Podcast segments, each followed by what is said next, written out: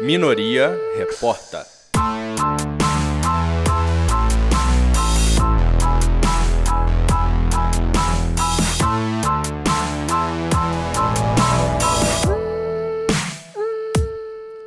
Então vamos para mais um Minoria Reporta, que é o vigésimo Minoria Reporta. Nossa, a gente está muito feliz de estar chegando tão longe.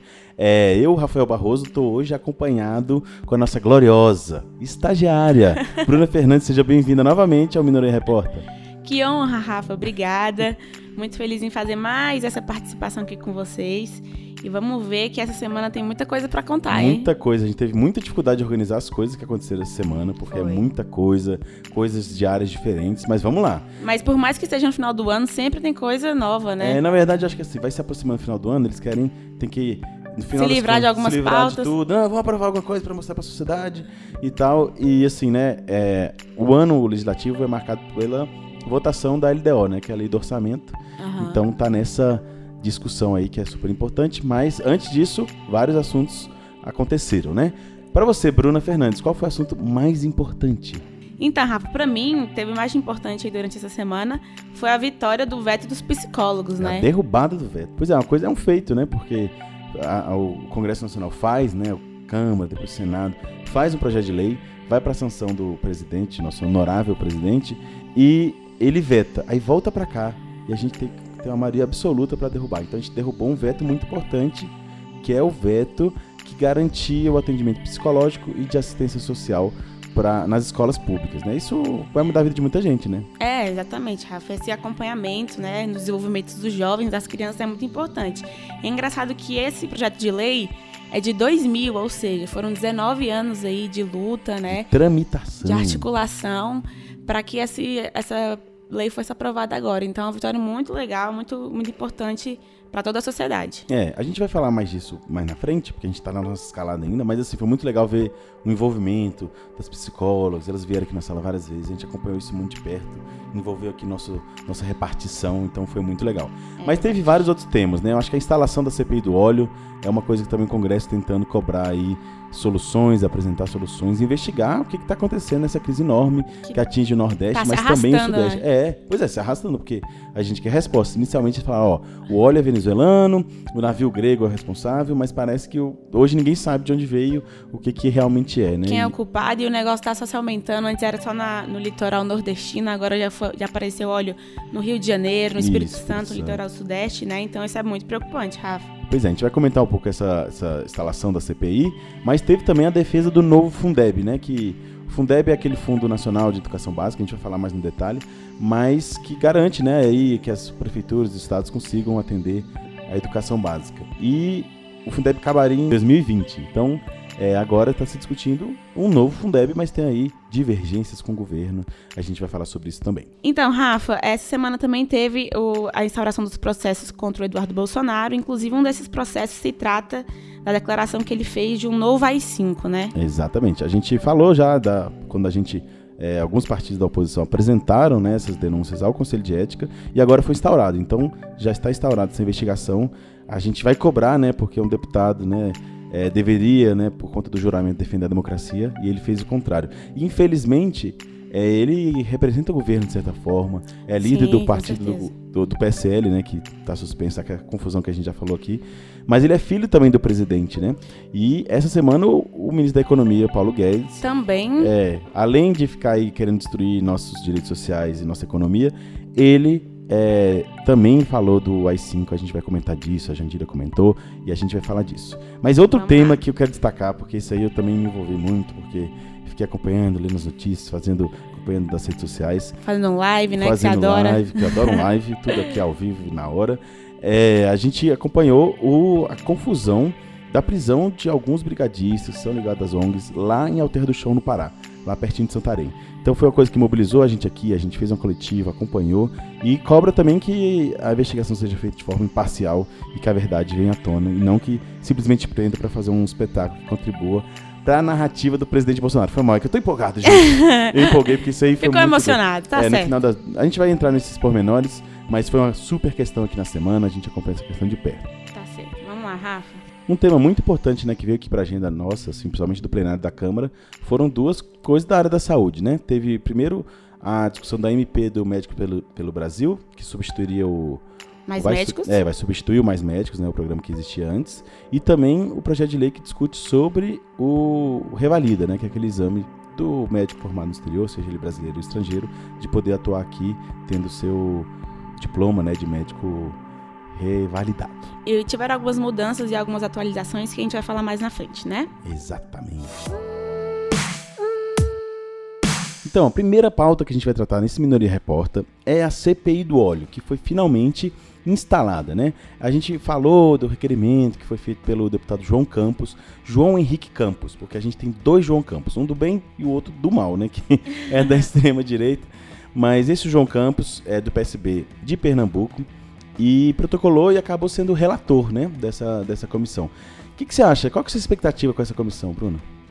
Então, Rafa, acho que essa comissão pode ser decisiva para a gente descobrir aí quem são os verdadeiros responsáveis por esse crime ambiental Uhum. que tem se arrastado aí pelo litoral do nosso país e que além do prejuízo ambiental também causa prejuízo à vida animal, né? Uhum. Aos pescadores, a todos os moradores que, que vivem ali por perto das praias, que tem a o vida turismo. econômica, né? Do turismo, tudo é prejudicado. Exatamente, como é que vai ser o fi- o final de ano aí, né? Várias pousadas e o próprio Prejuízo. o povo tá na, na apre- apreensivo, né? E a gente precisa de respostas, né, Bruno? E essa comissão também, que tem como presidente o Herculano Passos, do MDB de São Paulo, ela começou a analisar alguns requerimentos. Alguns desses requerimentos convocam né, ministros, especialistas, para darem satisfações né, de relatórios sobre como está esse processo de investigação, sobre o vazamento de óleo, quem são os verdadeiros responsáveis, o que já foi apurado até agora. É, CPI é o, é o instrumento mais poderoso, né, de investigação que a Câmara tem, porque tem possibilidade de fazer convocação mesmo, né, que não é só um simples convite, mas de convocar uma autoridade pública para falar aqui. É muito importante a presença dessas autoridades aqui para darem satisfação e termos resultados concretos sobre como está andando isso tudo. E também esses requerimentos possibilitam que o presidente, o relator e todos os deputados convidados para a CPI eles tenham acesso a documentos referentes às investigações da Polícia Federal e da Marinha, né, que Uhum. são órgãos assim, oficiais que estão acompanhando de perto esse processo de vazamento aí. E a gente fica aqui na expectativa, né, sobre o que vai aparecer daqui pra frente, porque acho que tem muita coisa escondida e sigilosa que tem que ser descoberta. É, vamos escutar o deputado João Campos, que fez, né, toda essa mobilização para coletar assinaturas e também vai ser o relator dessa questão tão importante, ele que é um deputado tão jovem, mas está aí atuante nessa questão que interessa a todos nós. Ela tem três atribuições definidas em sua emenda. A primeira delas é investigar a origem e o culpado pelo vazamento de óleo. A segunda é avaliar as ações que foram tomadas e as que também deixaram de ser tomadas é, por parte das autoridades. E a terceira é poder fazer a melhoria na legislação, a inovação na legislação brasileira, para tornar o Brasil um país é, mais preparado para novos é, para evitar novos desastres e acontecendo esteja pronto para mitigar de maneira mais célere. Então, toda a ação das autoridades será investigada pela CPI. A partir de hoje teremos essa prerrogativa para poder avaliar o que foi feito e o que deixou de ser feito. Na quarta dessa semana também a gente teve uma campanha aí de apoio ao novo Fundeb, né, Rafa? Vários movimentos vieram aqui na casa, inclusive a Uni, a UBS e outros deputados, né, que apoiaram essa- esse ato, porque muitas modificações serão feitas, né, nesse, nesse novo Fundeb. Pois é, o Fundo Nacional de Educação Básica, né, o Fundeb, que garante recursos para os estados e municípios poderem fazer suas políticas de educação básica, é, vai ter que ser renovado, né? Esse fundo foi criado tem a data para esperar em 2020, ou seja, a gente tem que o mais rápido possível fazer um novo Fundeb, planejar e corrigir as coisas que estavam erradas ou até reforçar que é a nossa bandeira principal aqui da minoria, mas também dessas entidades aí que você citou. Então a luta, né, que eles vieram fazer aqui foram foi para defender, né, maior apoio do governo federal à educação básica pelo Brasil, nos interiores e tal. Lembrando, Rafa, que desde 2010 a União ela contribui com 10%, né? Esse é, esse é o apoio que a União disponibiliza para o fundo. E agora tem uma rixa aí, porque a União diz que só vai disponibilizar mais 5%, ou É seja, 15%. exato. 15%. E os movimentos sociais e a- as entidades pedem 40% E a própria Dorinha, que está fazendo esse projeto, também está falando de uma. A proposta dela é de subir gradativamente até chegar em 40%. Então, uma das bandeiras, um dos cartazes que a gente viu aí, foi o 40% para o Fundeb, né? E é muito interessante, né? Porque o governo está destruindo as universidades públicas, falando que tem que priorizar a educação básica. Mas ao mesmo tempo não quer se comprometer com um investimento tão importante como o Fundeb, que garante aí pelo menos alguma é, renda aí, alguma, alguma verba para as escolas aí da educação básica. Então, é uma contradição clara que a gente está aqui para apontar, mas também para apontar uma solução aí, porque a gente quer sim que a educação básica brasileira seja de qualidade. Essa é a nossa luta e a gente vai escutar o Pedro Gork, que é da União Brasileira de Estudantes Secundaristas, que traz um pouco aí a visão da entidade sobre esse tema. O Fundeb é um fundo importantíssimo, garantidor da educação básica no Brasil, que infelizmente tem prazo de validade. E se a gente não transformar em política de Estado, não tornar permanente, constitucional e com maior complementação, infelizmente pode estar decretado uma, uma data de validade não somente para o Fundeb, mas sobretudo para a educação, que pode entrar em colapso se esse Fundeb não for aprovado, renovado e com maior complementação. Então, estamos aqui com deputados e com entidades do movimento educacional foram importantíssimos nessa articulação e queríamos também aqui agradecer a cada estudante que acompanhou, a cada trabalhador da educação que acompanhou, mas sobretudo a cada organização que se fez presente aqui nesse ato, nessa articulação, porque a luta pelo Fundeb não está começando agora e não vai terminar agora também. Vamos tudo assim para defender o Fundo de Desenvolvimento da Educação Básica e garantir a educação pública, gratuita e de qualidade no Brasil. Então, um tema muito importante que mobilizou a gente foi a Operação Fogo de Sairé, que foi uma operação da Polícia Civil do Estado do Pará, que trouxe é, uma versão muito esquisita dos fatos, dizendo que algumas ONGs, algumas brigadas de combate ao incêndio estavam tacando fogo na Amazônia, lá na região perto de Santarém, perto de Alter do Chão. A gente se envolveu porque a gente sabe que é, a operação foi conduzida de uma forma muito esquisita, né? É, não Suspeito. parecia suspeita, não tinha elementos objetivos, falava-se de um áudio, aí quando o áudio saiu, não mostrava realmente que tinha uma materialidade naquilo, então a gente ficou muito. É, muito intrigado, né, como isso poderia ter acontecido. E a gente foi atrás das ONGs, foi atrás de ver o que estava acontecendo.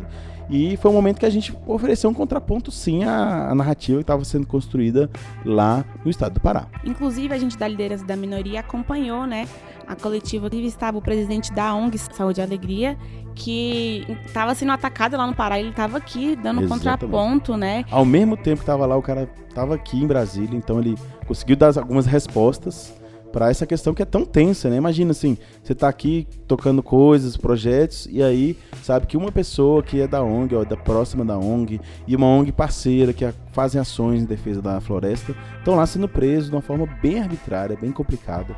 Então a gente teve esse contato direto com eles, porque a gente foi lá na coletiva, falou com o Faleiro, que é o deputado Ayrton Faleiro, né, que é do, do PT do Pará, e estava lá é, acompanhando essa questão de perto, e falou, olha, eu conheço alguns desses que estão sendo presos, eu confio neles, ou o trocadilho que a gente fez, né, bota a mão no fogo por eles. então assim, é, a gente ficou muito apreensivo, né, porque foram prisões injustas, né? É. E é engraçado como querem sujar o papel das ONGs, né? Exato, como se a ONG fosse o maior adversário do Brasil, sem ter nenhum elemento. E assim, nessa coletiva já ficou claro, né, que tinha alguma coisa muito errada, né? Porque ele falou dos números, rebateu as denúncias e mostrou algumas contradições do que estava sendo apresentado. Mas depois é, surgiram vários outros elementos que mostravam também que a história não estava tão bem ajustada, né? E depois dessa coletiva teve várias coisas, né? Primeiro, é, o governador é, afastou o presidente do inquérito, né? Que estava tocando lá pela Polícia Civil. Então já é um bom indicativo que tinha alguma coisa errada ali, né? É, outra coisa que foi feita é, foi o MP pediu para ter acesso ao processo para poder também é, dar sua opinião, ter uma, né, poder é, influenciar nessa história. E uma terceira coisa que aconteceu foi a soltura desses brigadistas logo em seguida. Ah, finalmente. Então, assim, é uma coisa muito doida, né? Como que os caras prendem por conta de um áudio bem conclusivo. Teve, se vocês quiserem, tem o, o processo foi apresentado, são 111 páginas, com partes muito, muito doidas. Para citar uma, é, os caras estão falando que vão queimar o Tabec. o que seria o Tabec? Eu não sabia, vou te falar, na minha, na minha, qual é a palavra? Quando você. No vocábulo? No meu vocábulo não sabia o que era o tabec. É o tabaco com beck. então, aí eles confundiram. Nossa, tabec deve ser aquela floresta ali. Mas na verdade, eles estavam só escutando um Bob Marley de boa, entendeu? Ai, meu Deus. falou Soldier. Aí os caras foram lá e teve essa confusão toda, assim. O, isso são vários pedaços. Tem uma matéria do The Intercept muito boa descrevendo as aberrações desse, desse inquérito. E assim, é. é Seria muito- como se não fosse trágico, né? Exato, e isso é tão trágico, né? De que prenderam os caras que estão aí se arriscando, combate a fogo com, com né, provas, com um sistema tão, tão absurdo, tão ridículo. E é isso, né? As pessoas, eles tiveram seu cabelo raspado, a humilhação de Que ser preso. constrangimento. né? É, a tropa aí da- das fake news do, do Bolsonaro espalharam milhões de coisas, porque principalmente essa operação veio como elemento da narrativa que o Bolsonaro falou logo no início, mesmo sem ter nenhum elemento pra falar, né? Falando que Que as ONGs eram culpadas. eram culpadas. É muito doido como esse ciclo fecha, né? Uhum. Então, é, a gente acompanhou daqui, né? A gente não conhece exatamente o pessoal da ONG, não tá lá em Alter do Show pra falar o que aconteceu, o que não aconteceu, se foi eles ou não foram eles que colocaram fogo. Mas desde o início a gente ficou muito, muito com a orelha em pé, assim, o que que tá acontecendo? Não, vamos investigar quem são esses caras, o que que foi acusado, qual que foi o procedimento, procedimento que foi usado. Então, assim, é muita, muito desrespeito ao processo legal, ao processo de inquérito na delegacia civil, né? E como isso é usado de forma politizada, ideologizada da polícia, né? Então, assim, uma coisa que devia ser imparcial, de buscar a verdade dos fatos, tá buscando, na verdade, somar pra narrativa do presidente, né? E eu pagava pra ver, Rafa, a cara dos bolsonaristas depois desse desenrolar aí, ver que, que eles estavam apoiando uma maior fake news, né? Exatamente. Não, e assim, eles usaram força do- da polícia pra fazer essa, produzir essa fake news, som- somar na narrativa deles. Então, será que sim, a gente vai ver o- a ascensão de uma polícia política aqui no Brasil? Entendeu? Que faz justiçamento? Né? Isso tá tudo num bolo, né? Como que os caras fazem isso e ao mesmo tempo estão aqui fazendo excludente de ilicitude para policiais que atuarem em operações policiais, né? Então, assim, é, o cara vai poder matar e não vai ter que dar explicação pra ninguém, entendeu? É livre assim agora? É, agora o cara vai Tá poder fazer solto. qualquer coisa. E assim, não tá dizendo que a pessoa vai ser punida, não. É só se a pessoa fizer algo errado, comprovadamente errado. E mesmo assim, eles querem que tire, impossibilite qualquer punição. Gente, e assim, a Isso é impunidade. absurdo. É, assim, que, que mundo que a gente tá chegando. Então, essa é outra pauta que também tá se avizinhando aí, a GLO no campo e excludente de licitude, a gente já tá acompanhando, o deputado Marcelo Freixo, que aqui da Liderança da Minoria, fala muito sobre isso também. É, a gente debateu muito isso também durante o Pele das Armas. Então, assim, você vê que é uma, uma degradação da democracia brasileira, que a gente aqui na Liderança da Minoria tem muito orgulho de se levantar contra e falar, olha, a democracia é um princípio e uma instituição é, que a gente não vai abrir mão. Então, E seguiremos nessa luta e nessa articulação, né, Rafa? Exatamente, é nossa luta e contamos com vocês nisso também.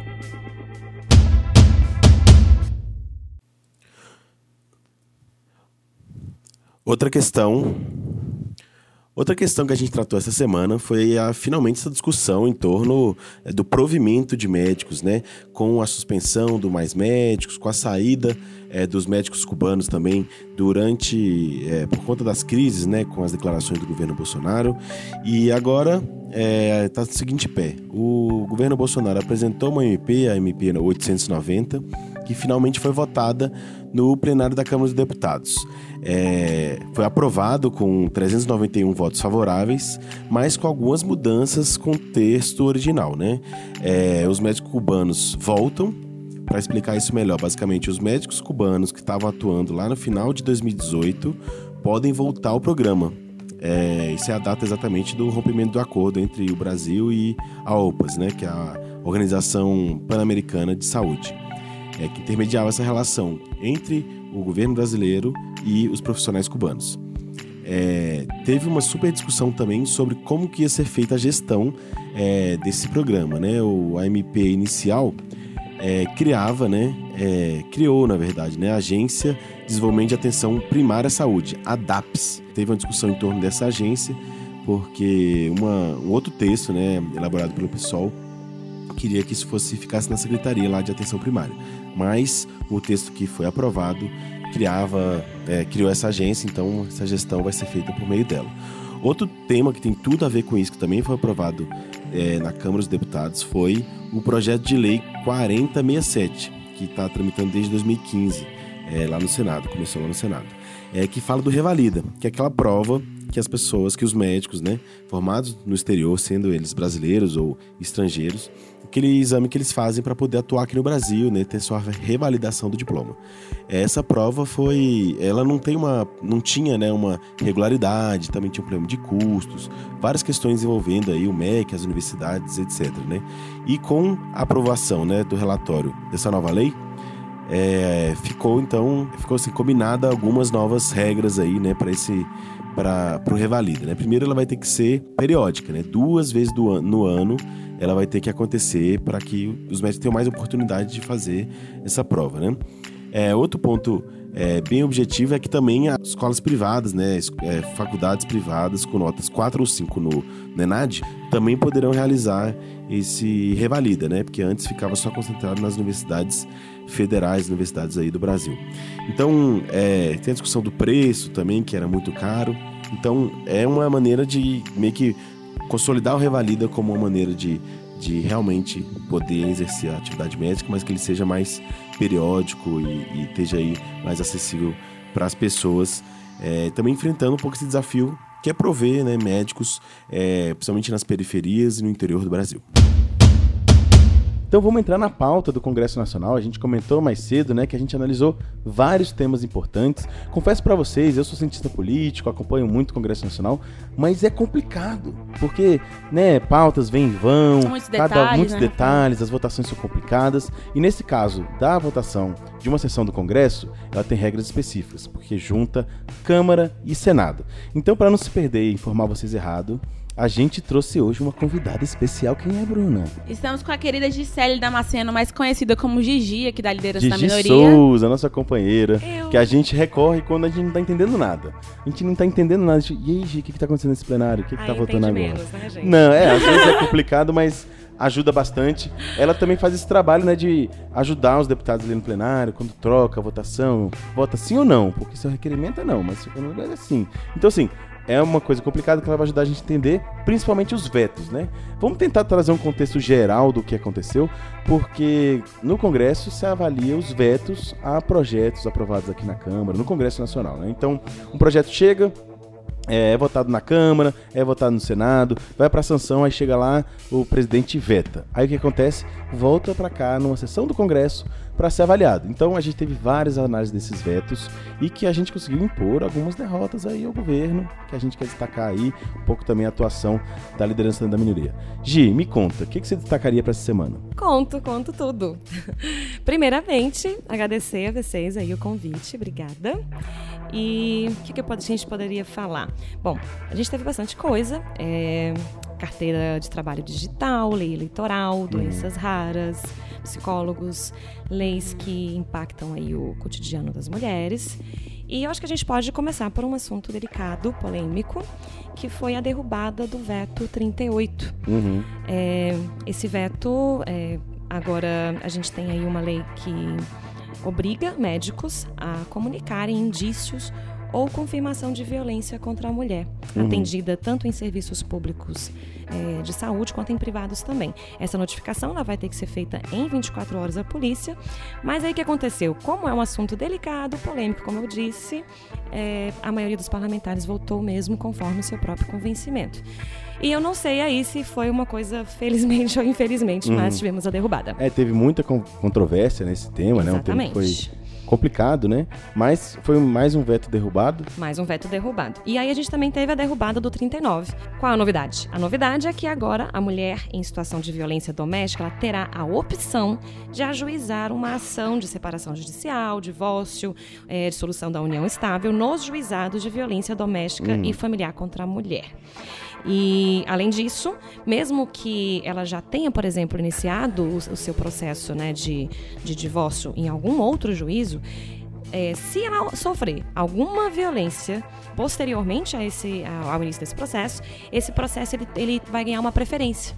Então é uma forma é, de ajudar a mulher a se livrar de, de um jeito mais rápido aí do vínculo que ela tem com esse agressor. Imagina, Muito né? importante essa pauta, né, Rafael? Com certeza, imagina a pessoa é alvo de violência, ainda tem que ficar no trâmite do, do, do divórcio, né? Que às vezes é uma coisa. É, na verdade, assim, complicada. é uma peregrinação, né, que a mulher sofre, porque ela tem que ela tem que ir a diversos é, juízos, diversos, são, são competências É aí. burocrático. Sim, é, é burocrático e é, é- e é isso. A gente, que bom que o Estado está cada vez mais sensível a essa questão da revitimização da mulher, né? Pois é, então mais um veto derrubado aí, uma derrota aí pro governo Bolsonaro. O que mais de veto teve essa semana? Porque são muitos vetos derrubados. Uma vitória muito grande da liderança da minoria essa semana foi a derrubada do veto 37, né, Gi? Isso, gente, é super vitória, porque o 37 que aconteceu, né? O governo vetou é, a obrigatoriedade de oferecimento do serviço psicossocial nas escolas públicas, alegando, como sempre, é, impactos financeiros orçamentários, né? E aí ignorando 19 anos de discussão com a sociedade. Como assim, Gi? 19 anos de discussão com a sociedade. É, gente, 19 anos, assim, esse PL, né? O 36. Isso é a idade da Bruna, né? Não, Isso calma, Rafael. Ah, gente, não vamos falar de idade, por favor. Pula essa pauta, por gentileza. Isso aí a gente veta, por favor. Olha só, é, o PL 3688 de 2000, né, é, foi uma discussão é, gigantesca aqui na casa, né, muita gente envolvida e o governo meio que agiu em descaso, né, porque é, são desafios aí que são realidade cotidiana de educadores, alunos, pais, comunidade. São as pessoas ali que estão no enfrentamento de problemas como violência, bullying, estresse, falta de motivação, dificuldades de aprendizagem, entre outras questões aí que são que a gente conhece, né, que é o cotidiano mesmo das escolas. Ainda mais em relevância nas redes públicas, né, Rafael? Exatamente, porque tem várias contradições que a gente vive na sociedade, mas que se reproduzem nos, nas escolas, né? É, eu sou estudante de escola pública a vida inteira, né? Uhum. Então, assim, é, para mim foi, foi assim, um verdadeiro choque quando esse projeto foi vetado, né? Com esse simples argumento da, do orçamentário financeiro. Por isso é que a liderança da minoria se juntou aí a psicólogos, assistentes sociais e professores, pais, né? E esse veto foi derrubado. Isso foi uma Vitória! super vitória. Comemoração. Pois é, eu vou Exatamente. comentar um negócio que a gente se envolveu diretamente com isso, né? Desde a época do projeto, a gente discutiu a urgência dele. Aqui, nessa sala que a gente grava o Mineiro Repórter, recebemos psicólogos, rece- rece- recebemos vários movimentos aí em defesa desse projeto. E a gente acompanhou, votou o- a urgência, depois votou o projeto na Câmara, depois foi pro Senado, depois foi pra sanção, aí foi vetado. A gente ficou, putz, esse governo tá jogando contra o povo mesmo, né? Porque, pô, É, assim, Pois é, é meio que um retrato da- das prioridades do governo, né? Descaso. entre- é, escola, educação não é uma coisa que assim, a gente entende que é uma pauta, né? Exato. Não, e aí assim, aí a gente teve ainda essa votação do veto, que é difícil, né? A gente tem que registrar isso. É muito difícil derrubar um veto. Então precisa de maioria absoluta de na, maioria na Câmara e no Senado. Então foi um- uma coisa que a gente foi lá, conversou, porque tem muita coisa que é através de acordo. Então teve que ter muito convencimento. E quando, na hora que aprovou, foi ser muito emocionante a gente poder fazer parte disso e saber que isso pode ter um efeito importante na vida das pessoas, em especial das nossas crianças e adolescentes. E aí a gente falou, não, então vamos chamar a Jandira pra fazer uma live. Tava os, os psicólogos já querendo fazer umas fotos pra registrar o momento. E a gente fez essa live, tá lá na nossa página da Liderança da Minoria, que assistentes sociais, psicólogos, psicólogos é, vieram aí falar, comentar da importância dessa mobilização, como também é um desafio triste também, né, a gente aprovar uma lei e depois lutar para que ela seja implementada de fato, que ela vire, real- vire realmente política pública, né? Então, como vão ser é, implementadas essas políticas públicas? É, mas eu acho que o mais legal é isso, né? A gente sentir o quanto é, a participação na sociedade faz força. né? Uhum. Então, é, quando a gente vê esse tipo de luta acontecendo, é, eu acho que o que fica mais valorizado é, é isso, né? A, a importância da nossa participação, a importância da gente sair do nosso lugarzinho ali, da nossa poltrona, né? Que a gente tá ali sempre reclamando e vamos frente, vem, tem que vir pra cá, tem que vir pro Congresso, tem que fazer pressão, né? Nós somos Aham. é, nesse, nesse caso, é um, é um- é um projeto assim que de alguma forma atinge todo mundo que, que tem filho em escola pública, que estuda, né? Pessoas aí, a galera que é mais velha, né? Que, que Uhum. também está tá, tá trabalhando e está aí na escola pública. Então, você poder contar né, com essa possibilidade de, de ter um, um serviço é, com psicólogos, assistentes sociais, né? Para discutir todas essas questões difíceis, problemas que, que fazem parte desse cotidiano das escolas, eu acho que realmente é muito importante e que bom que a gente teve a participação de, de muita gente né, Uhum. né, que estava envolvida nesse processo. E gostoso também ver o governo perdendo. Vou te É, falar, com tem um certeza. gostinho especial. A gente sabe que a gente é minoria, tá no nosso nome. Somos liderança da minoria.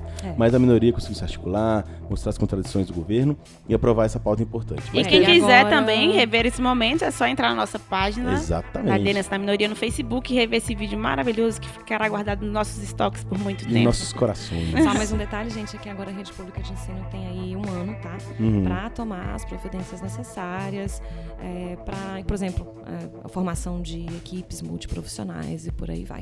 Mas em um ano a gente espera aí que a gente tenha uma grande melhoria, né? Seguimos acompanhando. Sim, exatamente. Falando né, desses vetos, a gente vai destacar mais um veto, que é o veto 40. Né? Bolsonaro vetou uma parte né, da Política Nacional de Prevenção do Diabetes e de Assistência Integral. Né? O que, que, que, que foi vetado? O que estava em discussão? Então, é, a discussão é sobre a Política Nacional de Prevenção do Diabetes e Assistência Integral né, a essas pessoas. E o que aconteceu? O trecho é, que foi vetado obrigava as unidades de saúde a disponibilizarem exames de glicemia capilar ou qualquer outro que fosse de uma realização fácil e imediata. E aí, com esse veto, é, como ele foi mantido, isso ficou de fora da lei, né? O que é no mínimo contraditório, gente, porque essa política ela prevê a realização de campanhas de conscientização, né, da importância, da necessidade de se medir regularmente os níveis glicêmicos.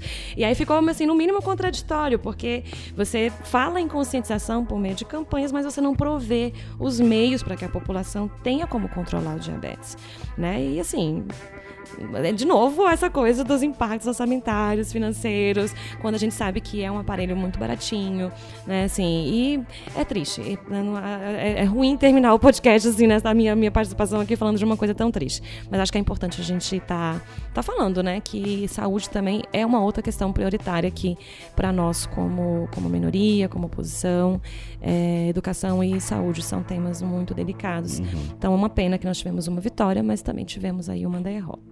É triste mesmo. O Gi é o retrato desse governo que vem só ladeira abaixo, né? Degradação. E, Rafa, como você avalia a derrubada de tantos vetos? Pois é, é uma coisa que a gente não pode deixar passar batido, né? Como eu disse antes, é muito difícil derrubar um veto, você precisa dessa maioria absoluta. Mas mostra uma desarticulação do governo, né? O, os líderes do governo não conseguiram, conseguiram garantir é, uma articulação que pudesse manter os vetos e tal, e fazer a vontade do presidente valer, né? Nem conseguiu garantir que os deputados da base não só votassem de acordo, né, tentando defender as pautas do governo, mas também votassem nos acordos que foram construídos, né? Porque muita coisa no Congresso é construído através de acordo. Uhum. Então, assim, essa desarticulação faz com que não só essa votação tenha sido muito ruim para o governo, mas também queimou o governo para futuras negociações. Então, assim, isso vai degradando a capacidade do governo de conseguir costurar acordos, convencer de novas pautas. Então, isso mostra que o governo está exaurindo sua capacidade de, de, relação democrática com o Congresso, né? A gente tem o um medo, né, até falando com o que a gente comentou um pouco antes, se ele começar a usar outras ferramentas, né? Que não estão na democracia. Então, muita gente está falando isso, né, de que o Bolsonaro está construindo o caminho para que a gestão democrática, através da democracia dele, seja inviável. Extinta. E, extinta. Isso é, isso é muito preocupante, né? Ele se afastou de vários aliados, a própria Joyce Hasselman, que era líder do governo, os líderes do partido do PSL, que hoje em dia se viraram contra ele. Então, assim, é, a forma como ele lida e trata e, e a articulação com o Congresso é muito negativa e está materializado nessa semana com a derrubada desses vetos aí. E também tem que destacar as contradições, né? Porque o governo não está, é, como a gente comentou aí, defendendo o povo nesses nessas avaliações. Mas é isso, gente. É que isso, semana. É. E aí vem mais, né, gente? É, tem mais vetos aí para serem apreciados, uhum. né? Um deles que a gente que destacou e que não foi apreciado foi o das marisqueiras, né? As mulheres marisqueiras, que é, trata da, da, de dar preferência de pagamento às indenizações para essas mulheres que estão ali é, diretamente numa, numa é, numa insalubridade, né, e, e numa situação de, de, desastre ambiental, seja ele natural ou, ou não, é, o que a gente está pedindo é a preferência de pagamento é, de indenização para essas mulheres. Uhum. O governo vetou, né, alegando aí uma falta de isonomia. A gente não acredita, a gente não pensa que isso é falta de isonomia. Eu acho que a gente pode falar que, que seria nessa uma situação de, de falta de isonomia quando você paga uma, paga uma categoria e deixa de pagar outra. Mas uhum. quando você cria preferência de pagamento, na verdade, é, é, não, é, é, é equidade, né? é a justiça aplicada ao caso concreto. É, fazer justiça né, a pessoas que precisam mais do que outras, que também vão receber. Todo mundo, quando a gente fala de indenização, não é, não é que, que outros vão deixar de receber, não, todo mundo recebe, mas a gente precisa pensar aí também numa linha de pensamento de justiça, né? Quem é que precisa receber primeiro? E eu acho que é o caso, sim, das mulheres que são marisqueiras. Então vamos ver se a gente consegue aí mais uma vitória derrubando esse veto também. É Com isso. E a certeza. gente tá, tá na agenda, né? Semana que vem. A gente tem essa reta final do ano, né? Até a votação do orçamento. Então, a gente vai acompanhar e vai continuar tirando dúvida com você, viu, Gi? Ai, gente, obrigada. Foi ótimo, Gi, parabéns. Obrigado O que aí, eu puder ajudar, tô aí. parceria. Tamo junto. Então essa foi mais um Minoria Repórter, Minoria número 20. A gente tá muito feliz de estar com vocês. Pedir pra você deixar o seu like, deixar o seu coraçãozinho, compartilhar esse... Ativar o sininho de notificação. Exatamente, entendeu? Manda pro arrobinha. Manda pro crochê. Manda pro crush. Então, assim, gente, muito obrigado. É, muito obrigado também a Gi, a Bruna, que aí ajudaram a construir esse podcast. E é isso, né? Semana que vem tem mais. Tem mais novidades. Tchau, gente. Minoria Reporta.